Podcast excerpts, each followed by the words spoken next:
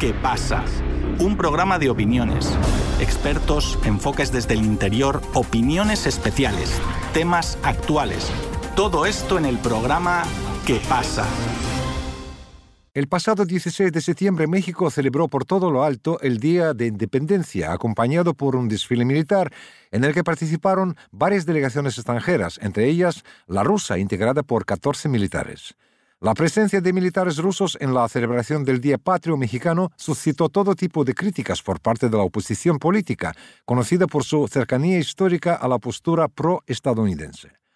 Nuestro compañero Cristian Galindo amplía el tema. Así es, Víctor. La participación de los militares rusos no fue la única, debido a que también participaron escoltas de bandera de países como Chile, Colombia, Cuba, Brasil, Belice, Ecuador, El Salvador, Honduras, Guatemala, Nicaragua, Panamá, Venezuela, Uruguay y República Dominicana de los representantes del continente americano. Asimismo, también participaron escoltas de otros países del mundo, como Nepal, Corea del Sur, China y Sri Lanka quienes marcharon durante el desfile militar del pasado 16 de septiembre para conmemorar el inicio de la lucha por la independencia de México. En el caso de los escoltas militares rusos, estos portaban la bandera del 154 Regimiento Preorasiensky. Este regimiento ruso fue creado en el año de 1691, en los tiempos en los que el emperador Pedro el Grande gobernaba Rusia. Esta tropa armada en sus inicios se componía entonces de unos 50 jóvenes boyardos y cortesanos, y con el pasar de los años se convirtió en uno de los más prestigiosos regimientos de la Guardia Imperial rusa. Claramente la participación de Rusia en este desfile ha suscitado todo tipo de comentarios provenientes de la oposición política mexicana en contra del mandatario mexicano Andrés Manuel López Obrador. Ejemplo de esto fue Xochitl Gálvez, quien fue la candidata opositora y representante del Frente Amplio por México. Según ella, López Obrador no es amigo de los demócratas. La opositora prometió que ante una eventual victoria de las presidenciales del 2024 no dejará que Rusia ni Nicaragua participen en el evento. A esto también se sumó la embajadora de Ucrania en México, Oksana Dramadrietska, quien atacó al mandatario mexicano utilizando una manera irónica al criticar la política de neutralidad que tiene México frente al actual conflicto que sostienen Rusia y Ucrania. Ante estas críticas, el presidente AMLO señaló que su país tiene la tradición de invitar a otras naciones a participar en este evento, además de que la participación de Rusia ya es recurrente en estos eventos, como lo fue en pasadas administraciones como las del 2016 con Enrique Peña Nieto y otras más. Cada vez que puedo, suban todo para que no quede ninguna posibilidad de sospecha, de duda. Nosotros, además de que sostenemos que una regla de oro de la democracia es la transparencia, además de eso, que lo hemos sostenido desde hace décadas que luchamos por la democracia, además de eso, tenemos que andar muy pendientes porque nuestros adversarios usan todo en contra. Les voy a poner dos casos. Uno, ya no tienen cómo enfrentarnos. En el desfile marcharon, desfilaron contingentes de Rusia. Hicieron un escándalo. Me llamó la atención porque también desfilaron de China y no hubo tanto ¿no? este escándalo. Todo fue Rusia. Se invitó a todos los eh, gobiernos con los que México tiene relaciones Siempre se hace, lo hace la Secretaría de la Defensa. Bueno, al grado de que el día 15 vinieron comisiones, incluso hasta secretarios de defensa de dos o tres países y representaciones militares de muchos países del mundo. Estuvo el comandante del Comando Norte de Estados Unidos el día 15 en entrevista con el secretario de la Defensa y así otros representantes militares. Bueno, fue un escándalo.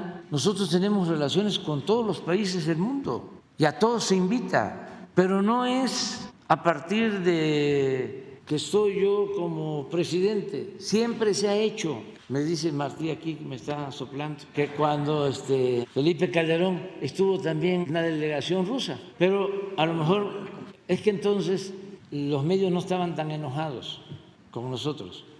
Ahora están muy, muy, muy enojados.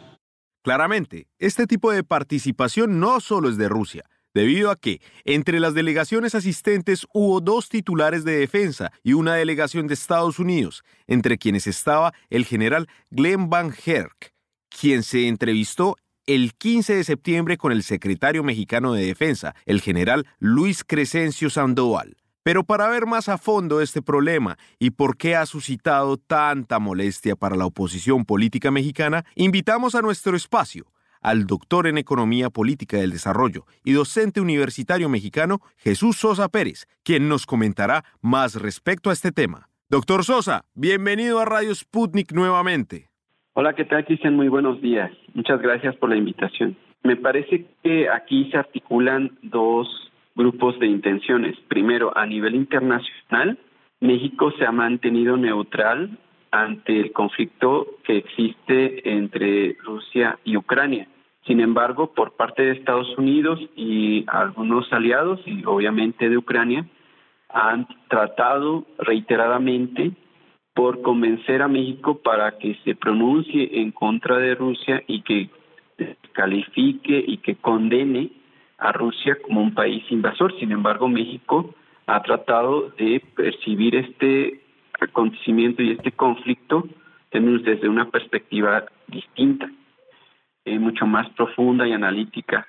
Eso es por un lado, hay una presión internacional, digámoslo así, encabezada por Estados Unidos para que México se adhiera a la postura de condena hacia Rusia. Y como México no lo ha hecho, bueno, pues esto se ha utilizado ahorita en este momento como un pretexto para que se vuelva a presionar a México, diciendo que México estaría del lado de un país que sería el invasor, que sería el agresor, que sería un país bélico, etcétera.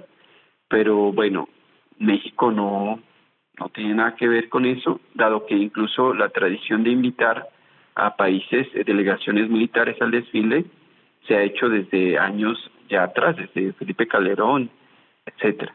Y por otro lado tenemos la presión interna.